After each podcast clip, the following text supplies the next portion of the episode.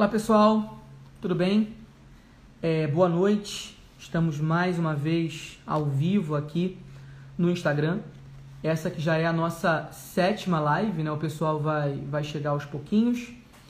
É, e, e mesmo em função da suspensão, né? Mesmo com a suspensão do, do concurso do CACD desse ano especificamente, né? desse ano de 2020, a suspensão provisória. Não sabemos exatamente é, quando será o concurso, mas mesmo com a suspensão provisória do CACD desse ano, eu decidi cumprir esse compromisso que eu assumi com vocês quando o calendário determinava que o TPS, que o teste pré-seleção seria no dia 31 de agosto.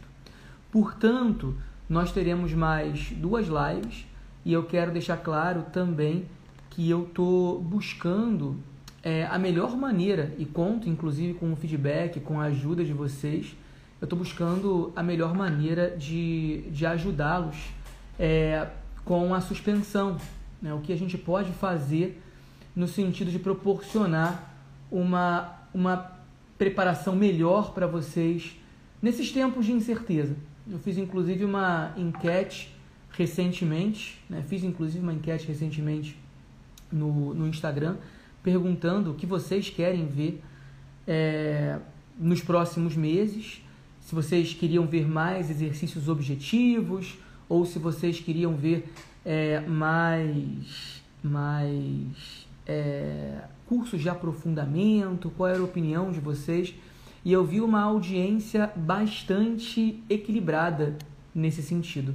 Né? Vi gente querendo continuar com os exercícios e vi gente buscando é, ampliar o, o, repertório nessa, com essas mudanças, com, com, esse novo, com essa nova perspectiva. Então eu quero deixar claro que eu já estou repensando o meu calendário e estou repensando inclusive é, o meu calendário de cursos de terceira fase é, em particular e também estou é, repensando os cursos temáticos. Eu tinha a ideia de lançar alguns cursos temáticos no começo do ano que vem ou no final do ano que vem.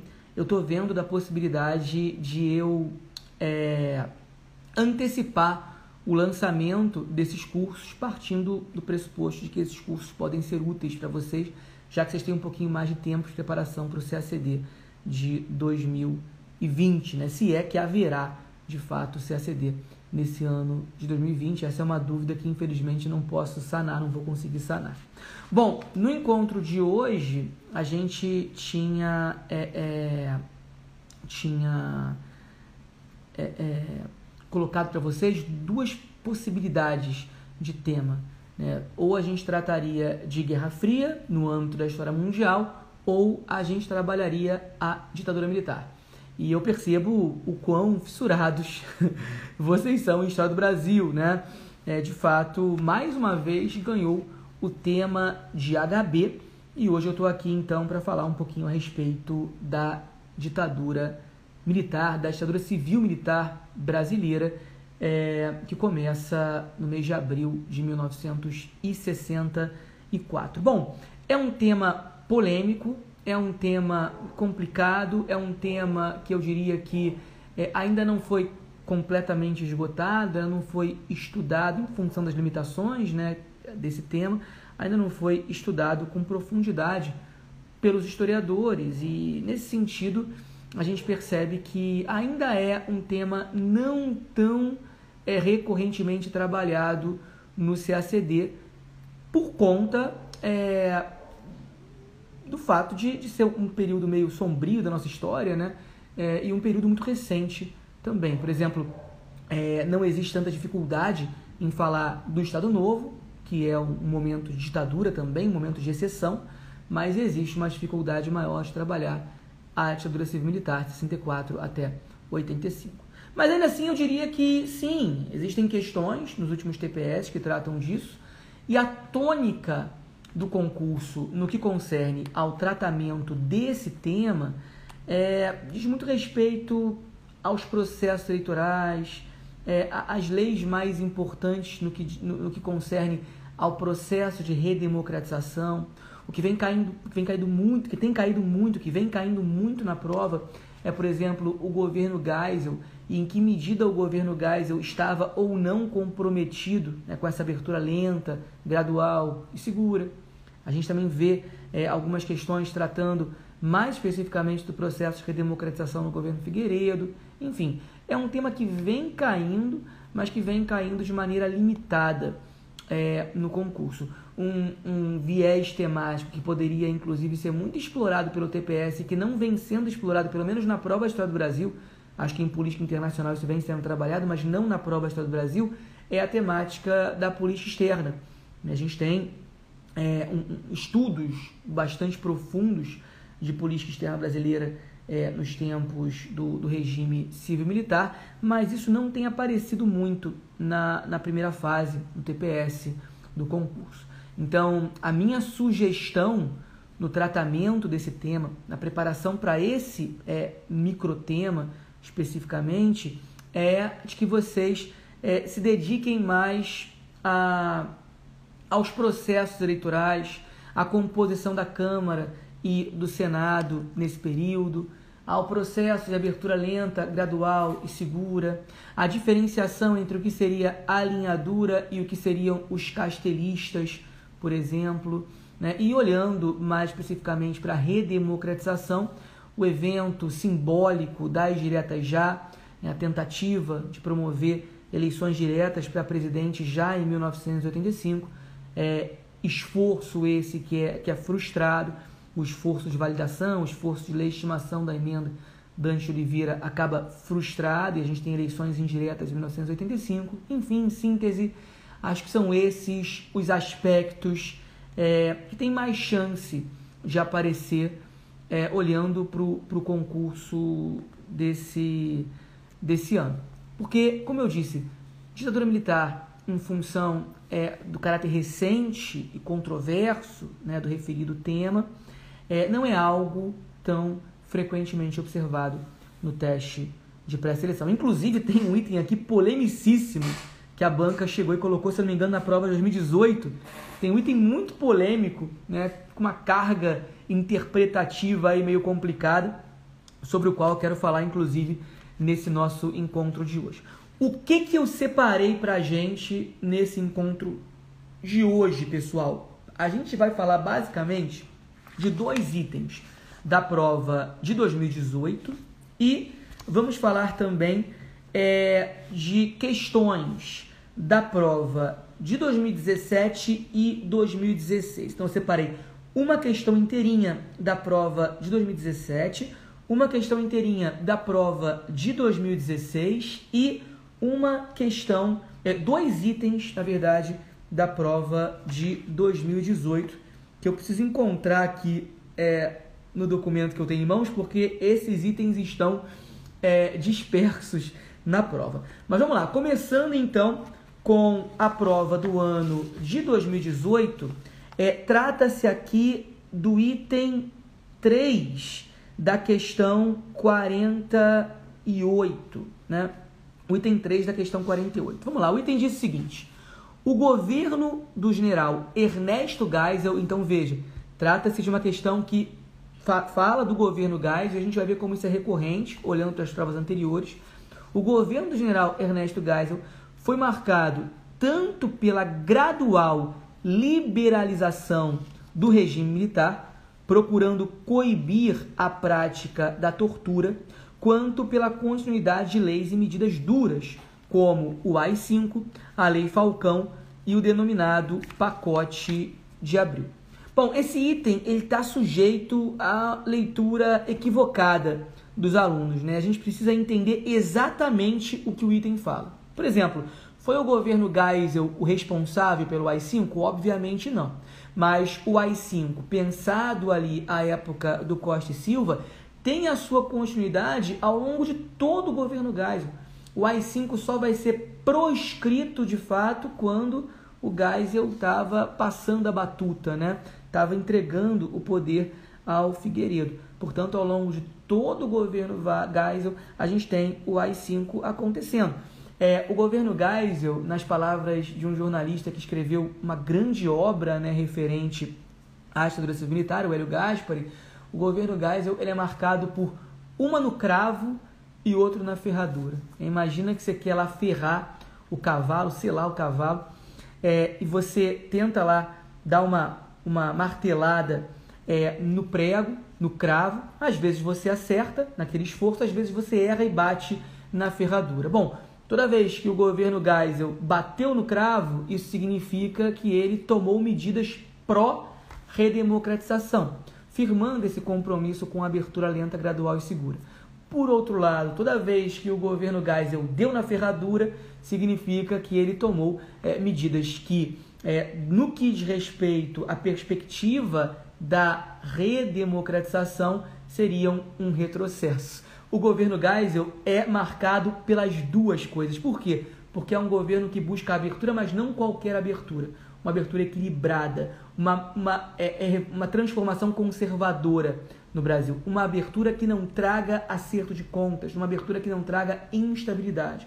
Então, às vezes, o governo tem a percepção de que está abrindo rapidamente, abrindo rápido demais e precisa dar um passo atrás. E o resultado das eleições, né, o resultado das eleições de 74, de 78, são um termômetro importante no sentido de determinar é, a, a, a, as ações no governo, no governo Geisel. Então, o governo do general Ernesto Geisel foi marcado tanto pela gradual liberalização do antigo, do antigo regime militar, sim, procurando coibir a prática da tortura, sim, quanto pela continuidade de leis e medidas duras, como o AI-5, a Lei Falcão e o denominado pacote de abril, né? a, a Lei Falcão que vai é, dificultar, a, vai, vai, na verdade, restringir né, o papel dos, do, do, do, dos meios de comunicação, em particular na televisão, na veiculação das campanhas eleitorais, né, e o pacote de abril, um conjunto de medidas é, conservadoras que, dentre outras coisas, querem é, limitar ali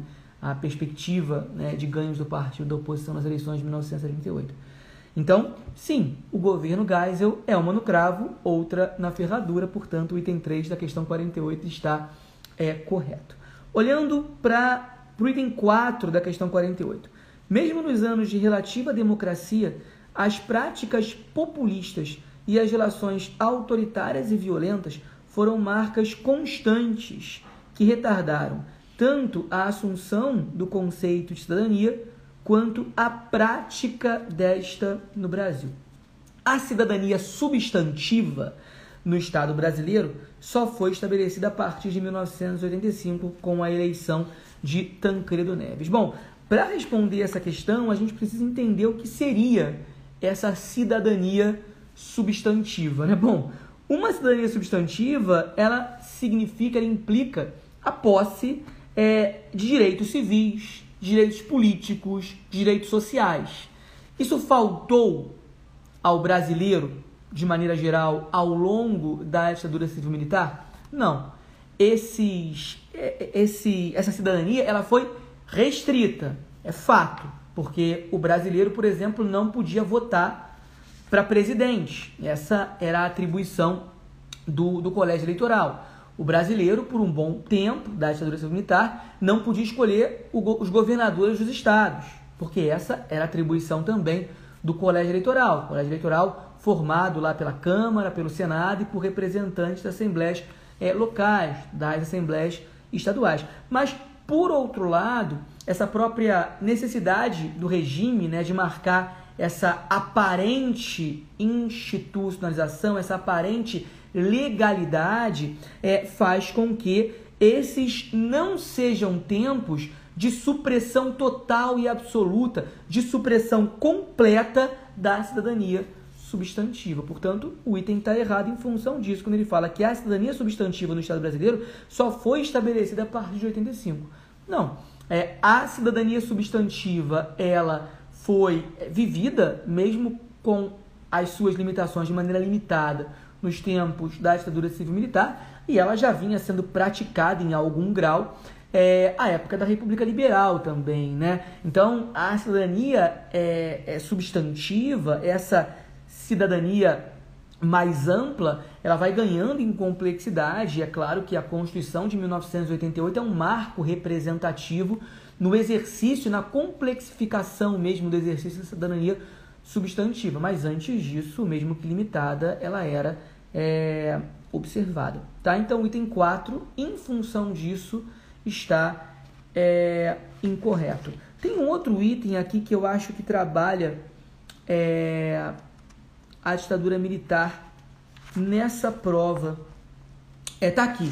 O item 4 da questão 53. Vamos dar uma lida rapidamente também. É, um, é um, um item muito longo, muito grande, né? Imagino que alguns dos candidatos, inclusive, ficaram perdidos, porque é um item que faz essa ligação entre é, o fim da República Liberal e o início da ditadura civil-militar.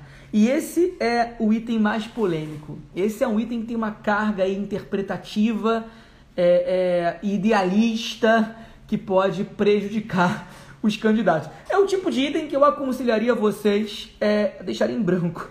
É, mas vamos lá, vamos dar uma olhada com cautela, com toda a cautela que esse item exige. Ele diz o seguinte: a forte crise política e econômica que assolou o Brasil no início da última década é, de 60 resultou em ruptura institucional, com a queda do governo João Goulart e a ascensão dos presidentes militares. Só vou deixar claro que esse item está errado. Então é importante que vocês entendam que esse item está errado e já lendo esse item entendendo que ele está errado. É, a legitimidade destes foi construída a partir da velha fórmula ordem e progresso. Dentro dos esforços de manutenção da aparente normalidade institucional, que é a marca da ditadura mesmo, né? Foi outorgada, foi outorgada a Constituição de 1967, que viria a ser alterada pela emenda constitucional 69. De fato, a, a Constituição de 67 ela vai é, sofrer alguns adendos, algumas emendas né, em 69. E essa alteração foi bastante pontual e teve por objetivo pequenas adequações da Carta Magna ao estabelecido pelo AI-5 de 68. Faz sentido, esse final não é o problema. Olha só os problemas pontuais desse item, pessoal. No começo, a gente já tem aquilo que seria um problema na minha leitura, na minha avaliação. É, o primeiro problema que eu identifico é esse aqui. Vou reler. A forte crise política e econômica que assolou o Brasil no início da última década de 60 resultou em ruptura institucional. Eu acho que esse termo, ruptura institucional, é forte demais. É, por quê? Gente, se a gente olhar em retrospectiva a história do Brasil, eu costumo dizer que a história do Brasil, é, nesses seus momentos de inflexão, ela é um amálgama, ela é um apanhado, é uma conjunção de transações para as transições. Né? É, isso significa dizer, na prática, que não houve na história recente do Brasil né, uma ruptura institucional tão abrupta. A gente pode perceber que o mesmo Congresso que tinha força é, na República Liberal, o mesmo Congresso que atuava na República Liberal, segue atuando na nova República Brasileira. Né, olha o que aconteceu com José Sarney, um representante da ala moça é, da UDN, se transforma em um arenista, vira presidente do Brasil para depois é, voltar a participar daquele congresso. Então não houve em nenhum momento é, uma ruptura institucional nesse sentido. É, o Congresso permanece o mesmo e o Congresso é o grande responsável pela transação estável né, para que se mantenha um mínimo de, de ordem. Não são rupturas abruptas as observadas é, nesses tempos.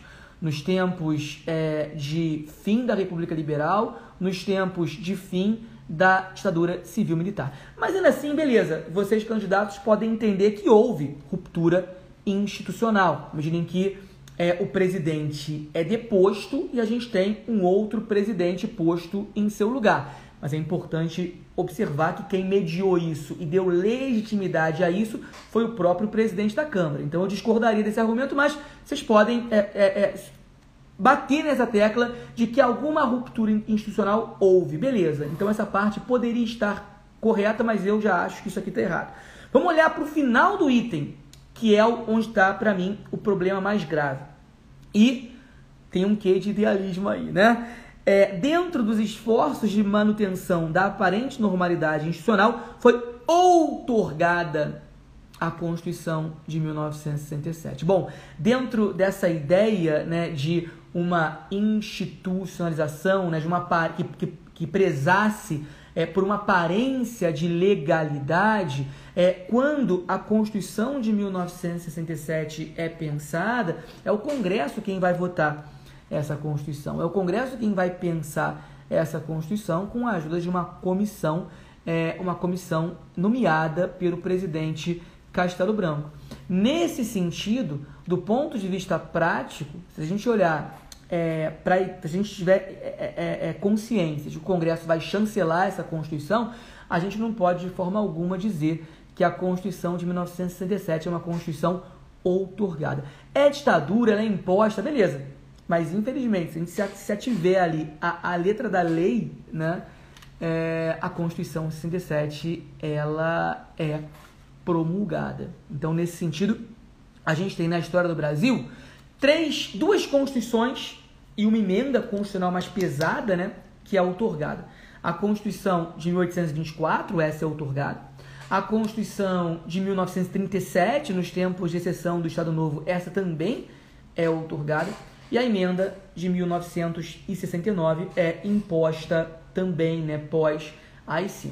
De resto, as constituições do Brasil, por mais que existam ressalvas em relação a 67, as constituições do Brasil são promulgadas e essa, na minha avaliação, é a principal relação, é, é a principal é, motivação, é a principal razão pela qual o item 4 da questão 53 está incorreto.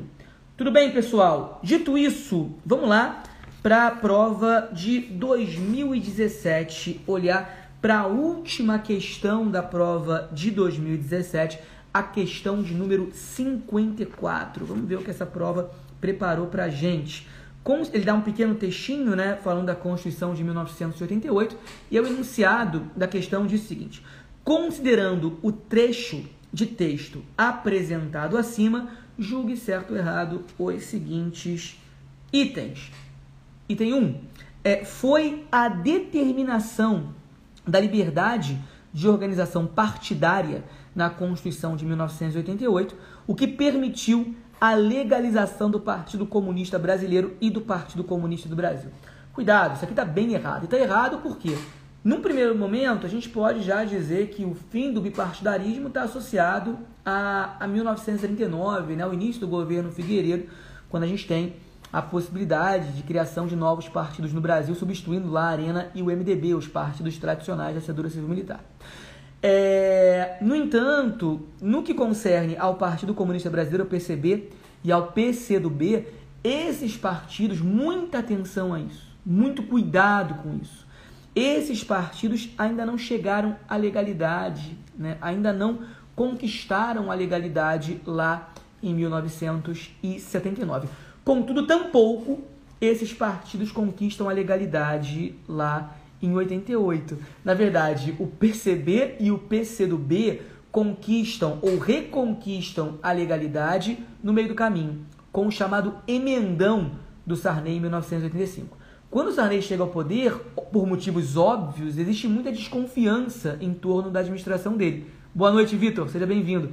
Existe muita desconfiança em torno da administração do Sarney um ex-arenista que chegou por acaso à presidência da República, já que era vice-presidente do, do Tancredo Neves. Então, com o objetivo de passar uma mensagem né, à opinião pública, uma mensagem de comprometimento com a redemocratização, é, o Sarney já faz algumas emendas lá em 1985 e dentre essas emendas tem-se a legalização dos referidos partidos que estão aqui, que são objeto do item 1 da questão 54 tá bom? E que tornam, obviamente, então, o item 1 incorreto.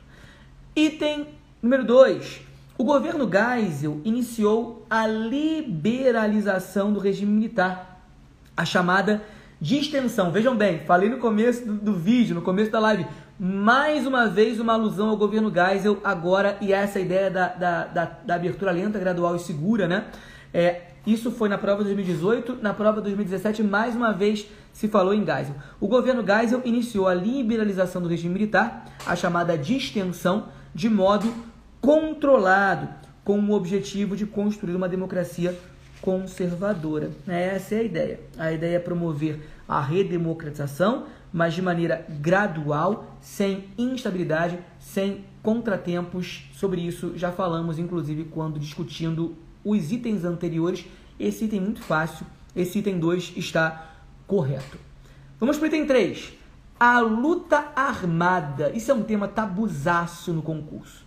Muito, é muito pouco provável né, que se fale do papel dos movimentos guerrilheiros em particular, ou do papel dos torturadores militares né, no âmbito das instituições é, da ditadura que tinham mesmo o propósito de promover essa caça às bruxas no regime militar. É muito pouco provável que isso apareça nas próximas provas, não só na prova desse ano, mas nas próximas provas. É pouco provável que isso apareça. Mas aqui tem uma alusão indireta, rápida, né? À luta armada.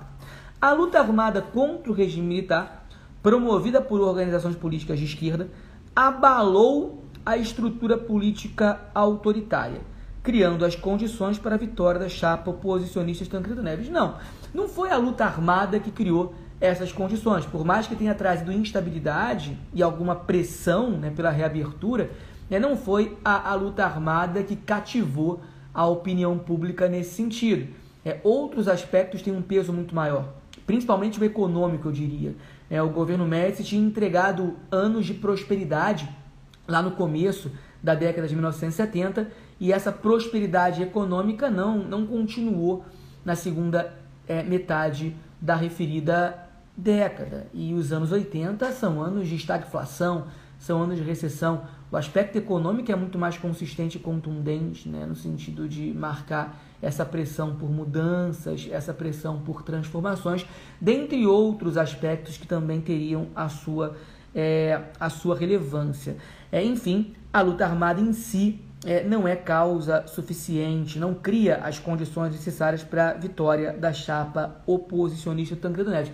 Eu diria que outro aspecto importante no sentido de criar condições necessárias a essa vitória, essa vitória referida no item, é, outro aspecto que é pertinente é a própria cisão, é, os próprios problemas observados dentro do PDS, né, dentro da antiga arena, envolvendo a situação política, né? a polarização observada ali no bojo mesmo da situação política é condição importante é, no sentido de assegurar a vitória da chapa oposicionista da Aliança Democrática, né, encabeçada por Tancredo Neves e José Sarney. Portanto, o item 3, por conta desse início, estaria é, incorreto.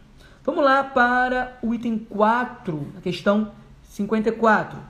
O governo Sarney caracterizou-se pela garantia do exercício das liberdades individuais. Sim, a gente tem a Constituição de 1988 materializando isso, né, sem sombra de dúvida.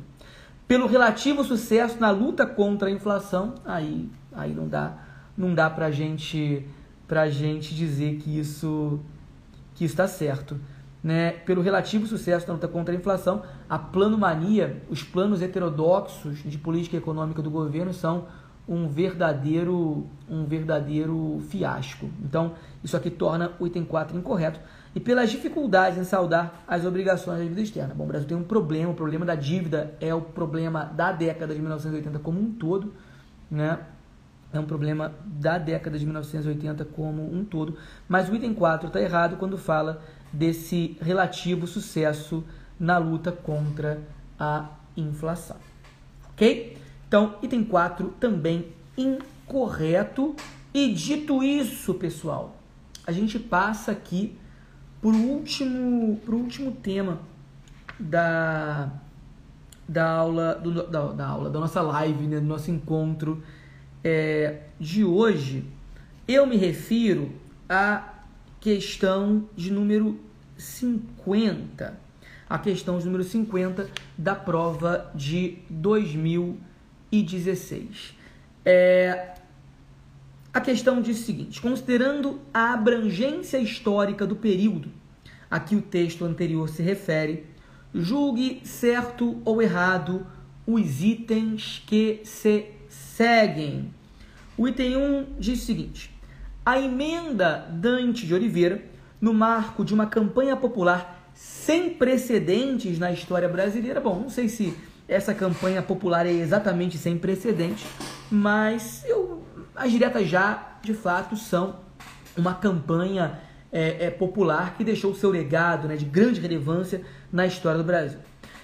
É, e olha só que, que loucura, né? Esse item é bem interessante. Achei bem esperta a banca nesse item aqui. Vou reler.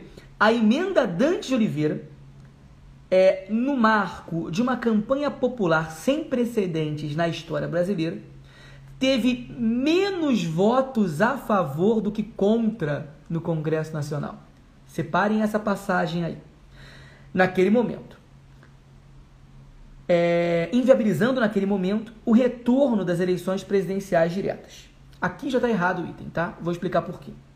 Para muitos estudiosos, uma razão preponderante para a derrota da emenda foi a divisão entre as lideranças oposicionistas que nem mesmo chegaram a partilhar o mesmo palanque na campanha, que tinha por lema a frase Eu quero votar para presidente. Não é verdade esse final. A gente tem uma campanha bastante abrangente. É claro que não são todos os representantes da esquerda que vão apoiar as diretas já, mas um, um, uma bancada, né, um número bastante representativo de representantes dessa esquerda plural apoia as diretas já, apoia a validação da emenda Dante de Oliveira que é, apregoava as eleições diretas para o pleito presidencial de 1985. No entanto, qual é o grande erro dessa questão? Qual é o maior erro e a esperteza da banca, né? Ele, a, a banca fala, o enunciado diz o seguinte: é, a emenda Dante Oliveira teve menos votos a favor do que contra no Congresso Nacional. Bom, para que a emenda Dante Oliveira passasse, eram necessários dois terços dos votos da Câmara e a emenda não passou por 22 votos. Isso não significa que a emenda teve menos votos a favor do que contra. Isso significa que a emenda teve mais votos a favor. Só que o número de votos a favor não foi suficiente para bater é, os votos em contrário, né, para atingir os dois terços necessários à aprovação da referida emenda. Então, cuidado com isso. Essa foi uma pegadinha muito esperta e teve muito candidato que rodou com esse item 1 da questão 50. Seguimos aqui olhando agora para o item 2.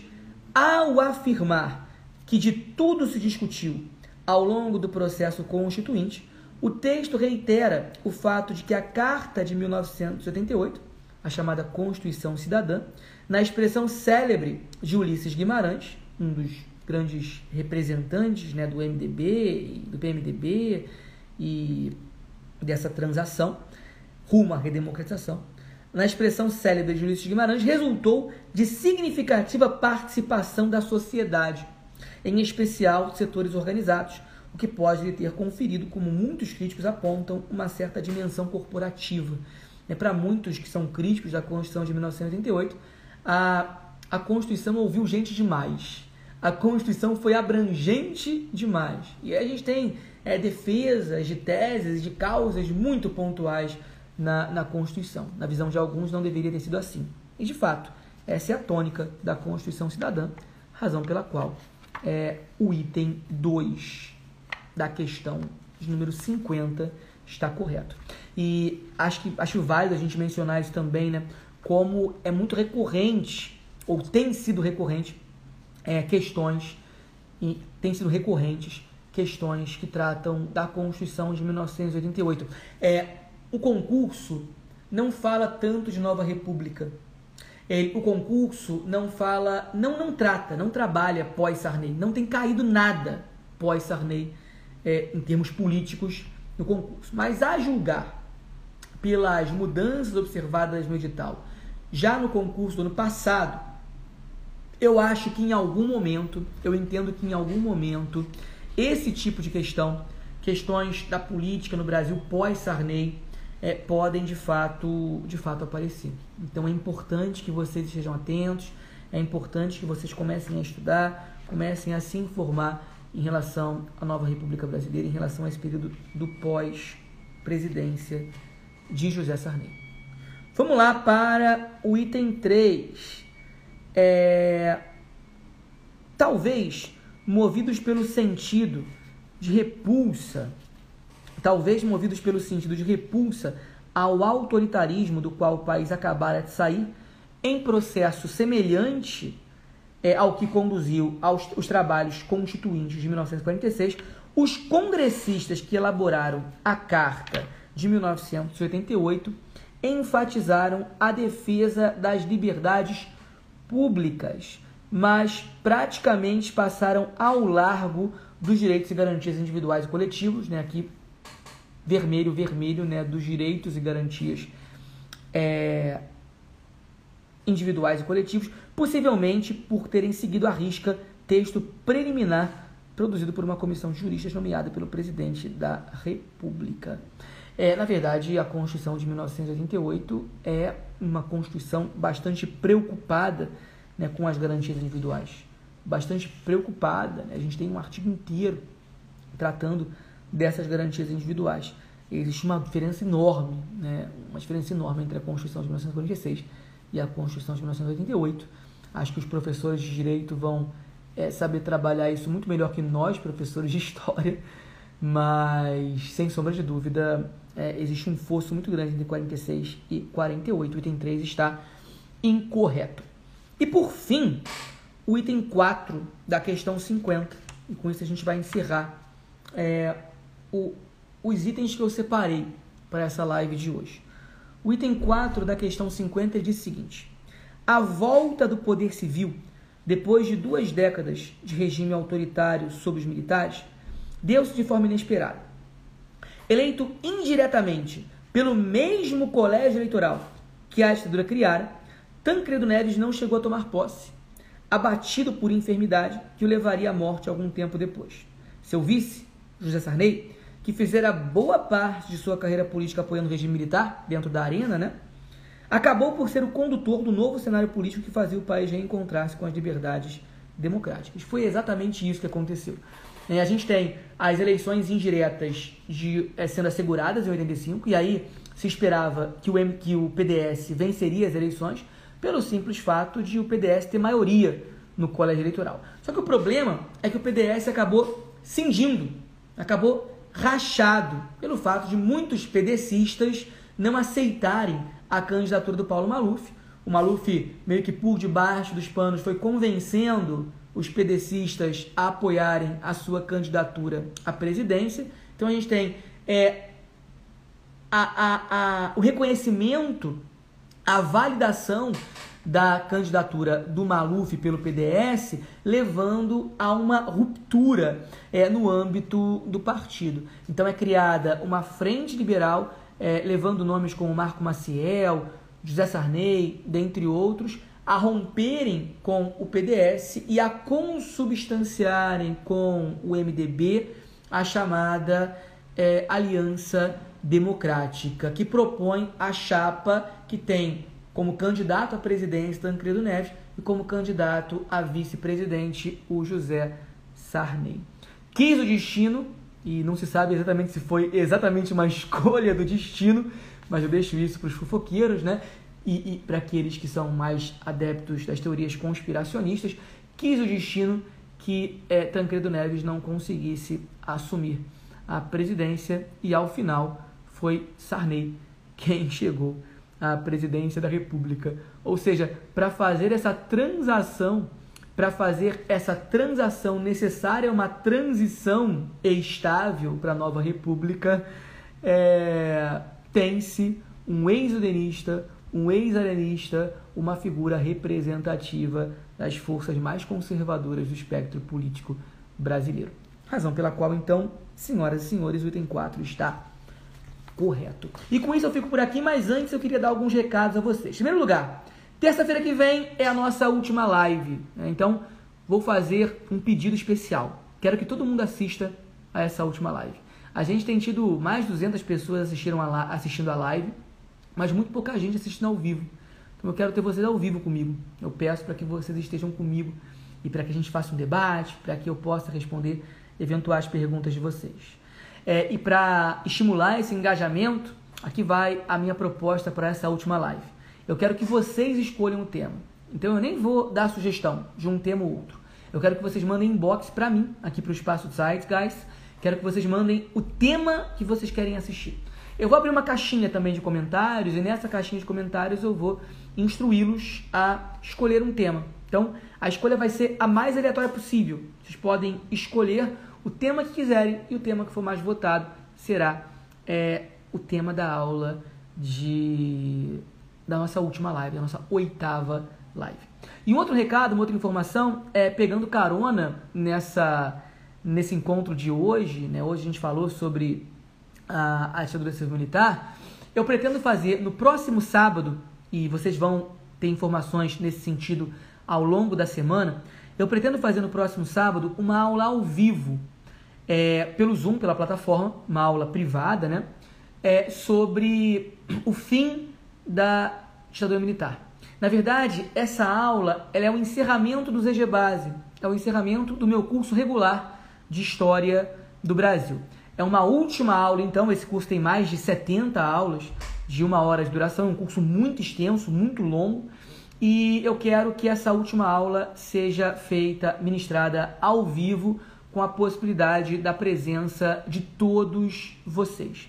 Então, os interessados podem mandar para mim é, por e-mail, mandar um e-mail de vocês inbox. É claro que eu vou reforçar isso ao longo da semana, mas quem está ouvindo isso aqui ao vivo e, quer, e quem vai ouvir a gravação a posteriori, né? E quiser marcar a sua presença, a gente tem vagas limitadas, manda o seu e-mail para mim inbox. E aí no sábado, provavelmente às 11 horas, a gente vai ter essa aula de encerramento do ZG Base. Vamos falar basicamente é, desse processo de redemocratização, né? olhar aí para as eleições de 1985, olhar em seus pormenores para as diretas já, para a emenda do Dante Oliveira. A gente vai terminar o governo Figueiredo. E eu conto com a presença é, com a presença de vocês. Também em breve, em breve, vão ser lançados alguns cursos, é, alguns cursos mais específicos, né, do pelo ZG. Fiquem atentos também é, a isso. As folhas de exercícios eu vou continuar lançando